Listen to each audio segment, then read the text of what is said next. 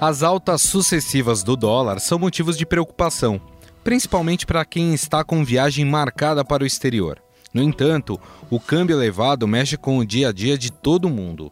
O pão de todas as manhãs é um dos afetados, pois parte da farinha de trigo usada no Brasil é importada e o seu preço é em dólar. Mas existe também um ponto positivo. A alta da moeda norte-americana favorece a balança comercial brasileira, principalmente as empresas exportadoras. Mas afinal, o que está causando esse aumento na cotação do dólar? O governo deve interferir para frear essa elevação? e como fica o preço dos alimentos, como o pão e o café. Na edição de hoje, participam a editora do Broadcast Econômico da Agência Estado, Silvia Araújo, o presidente executivo do Sindicato da Indústria de Café do Estado de São Paulo, Natan Erskovich, e o presidente do Sindicato dos Industriais de Panificação e Confeitaria de São Paulo, Antero José Pereira. Estadão Notícias. Estados Unidos, Inglaterra, Nigéria, Holanda e agora em Pinheiros. Lumiar, considerada pela Unesco uma das 12 escolas mais inovadoras do mundo. Uma escola bilíngue, integral, de vanguarda, que forma estudantes autoconfiantes, autônomos e questionadores, preparados para o mundo digital da economia 4.0. Venha conhecer a metodologia e o espaço da nova Lumiar Pinheiros. Agende uma visita em nosso site www.lumiar.co. Estadão Notícias.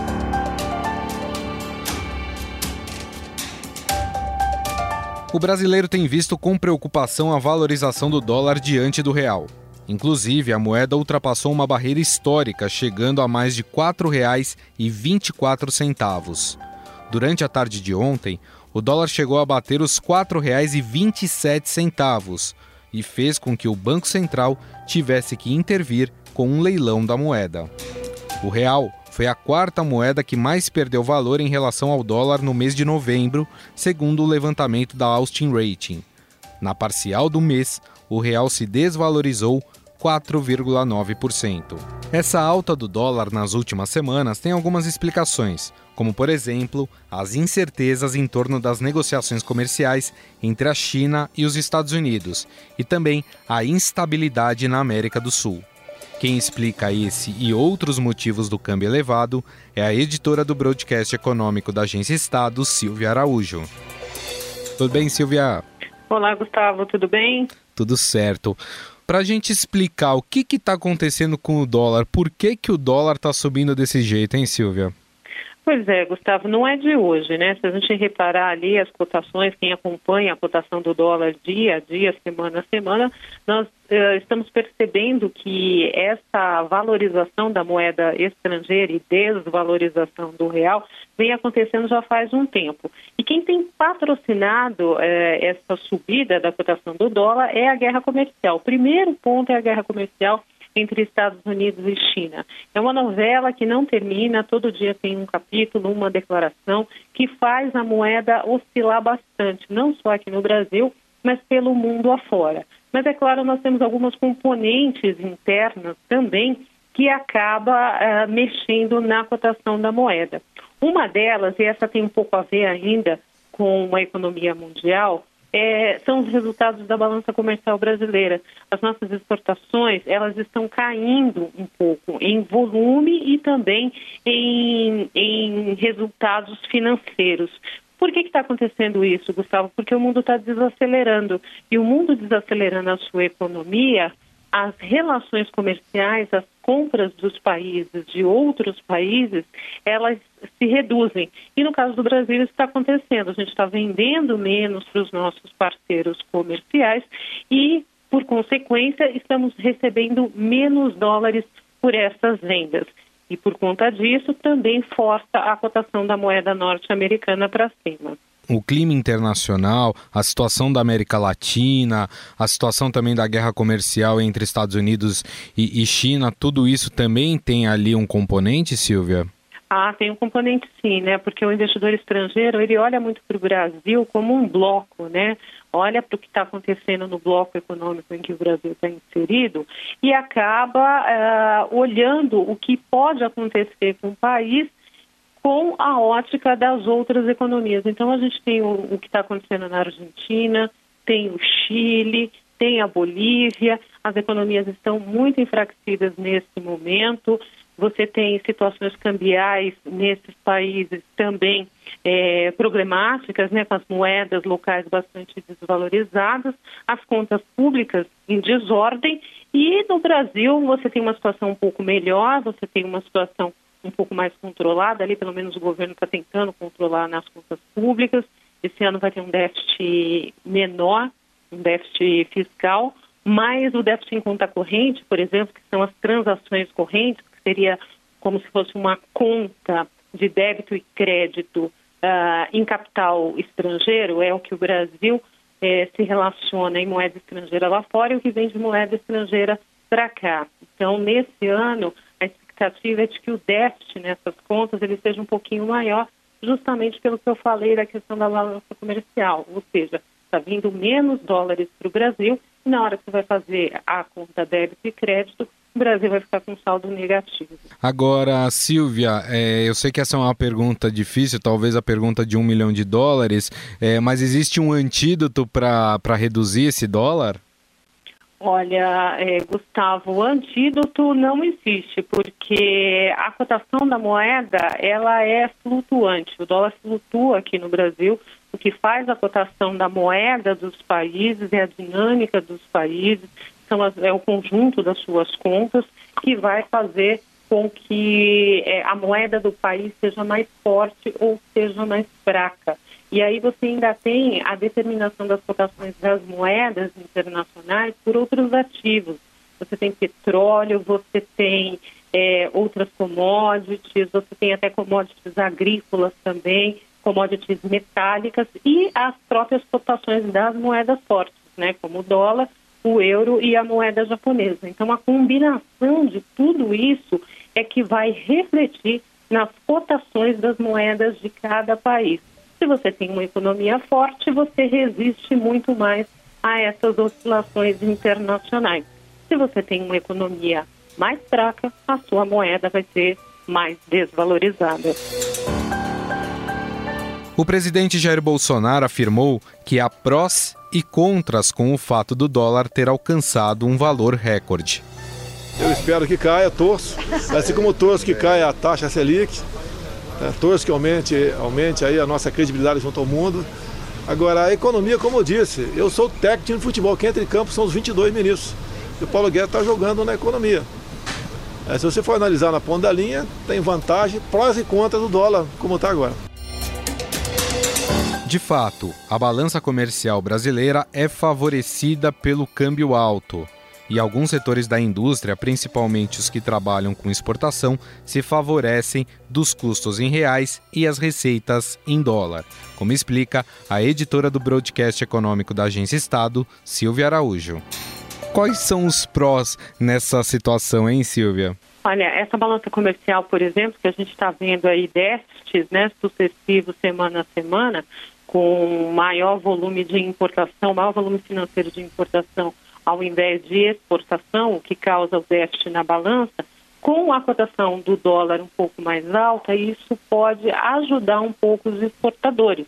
Os exportadores podem vender um pouco mais lá para fora, só lembrando, como nós conversamos, que o mundo está em desaceleração. Os exportadores precisam buscar outros mercados para vender um pouco mais lá fora e aproveitar essa onda do dólar mais alto para ter uma receita maior quando ele trouxer esses dólares para o Brasil. Nós conversamos com a editora do broadcast econômico da Agência Estado, Silvia Araújo, sobre essas altas sucessivas da moeda norte-americana. Silvia, queria te agradecer mais uma vez. Muito obrigado, viu? Gustavo, até a próxima.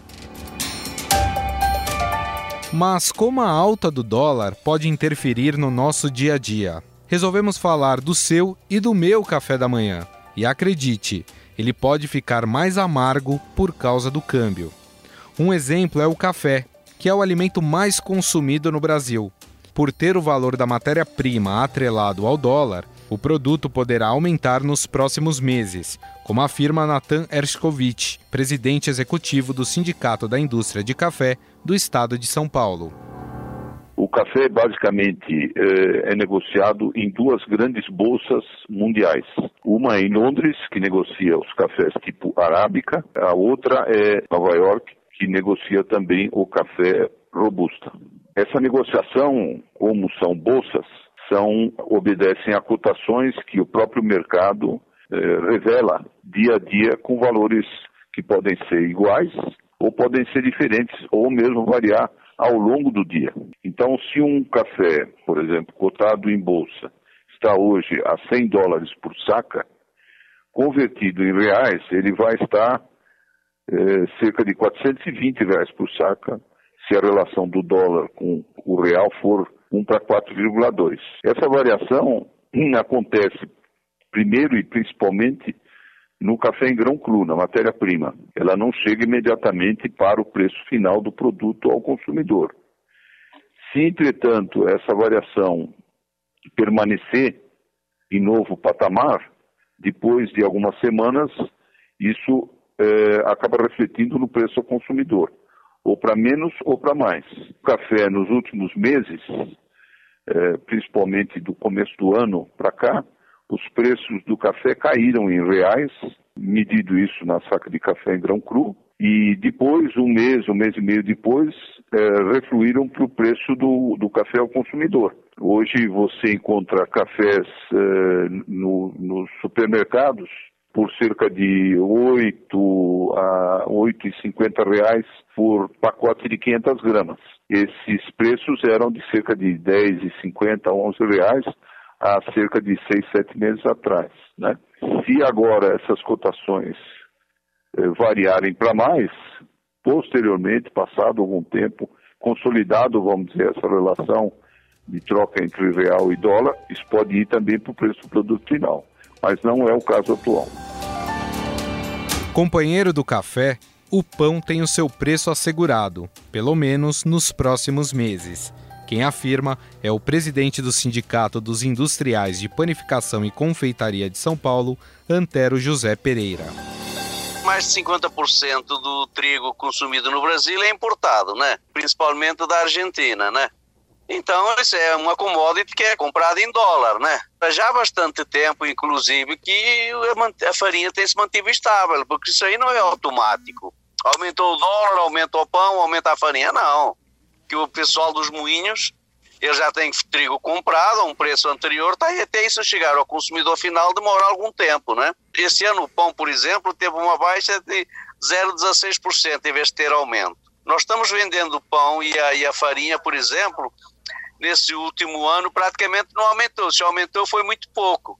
Mesmo o, o câmbio permanecendo alto, existe uma oferta mundial muito grande de trigo. Então eles conseguem, conseguem comprar trigo a um preço bastante acessível ainda e às vezes não há necessidade de eles repassarem para o preço final da, da, da, da farinha, né? Então nós, por exemplo, temos, é, temos farinha aqui, esse ano a farinha, se eu não me engano, aumentou, acho que não, não chegou a, a 3%, 3, 4% no máximo. Isso aí pouco representa também no, no preço final do pão, porque a farinha representa 25% do preço final, né? E devido também às dificuldades que nós temos ainda, na nossa economia, também não é fácil repassar preços, né? Então os moinhos vão absorvendo o preço do trigo na, na, na, no repassando, as padarias vão absorvendo o preço de, de algum repasse que tem na farinha e aí tem-se mantido um preço estável durante esse ano ainda. Pelo menos pelos próximos meses, aí dois, três meses, não há uma previsão de alta dos pães. Não, a gente imagina que não. A gente imagina que não. Claro, nós tivemos, um, por exemplo, agora, não é só a farinha que implica no preço final do pão, né? Nós tivemos um decídio coletivo agora, que demos 3% de reajuste ao funcionário, então alguma coisinha vai, vai, vai ser repassada, mas praticamente em média vai se manter o preço. Estadão Notícias. Quando começamos a XP há 18 anos, chamavam a gente de garotos. Agora que estamos transformando o jeito que o brasileiro investe e que nos tornamos uma das maiores instituições financeiras do país, ninguém mais chama a gente de garotos. Até porque tá bem claro que não somos nós que brincamos com seu dinheiro. Para os que acreditam no impossível, nós somos a XP Investimentos. Acredite, xp.com.br. O Estadão Notícias desta quarta-feira vai ficando por aqui. Contou com a apresentação minha, Gustavo Lopes, produção de Leandro Cacossi e montagem de Nelson Volter. O diretor de jornalismo do Grupo Estado é João Fábio Caminoto. Mande seu comentário e sugestão para o e-mail podcast@estadão.com. Um abraço e até mais. Estadão Notícias.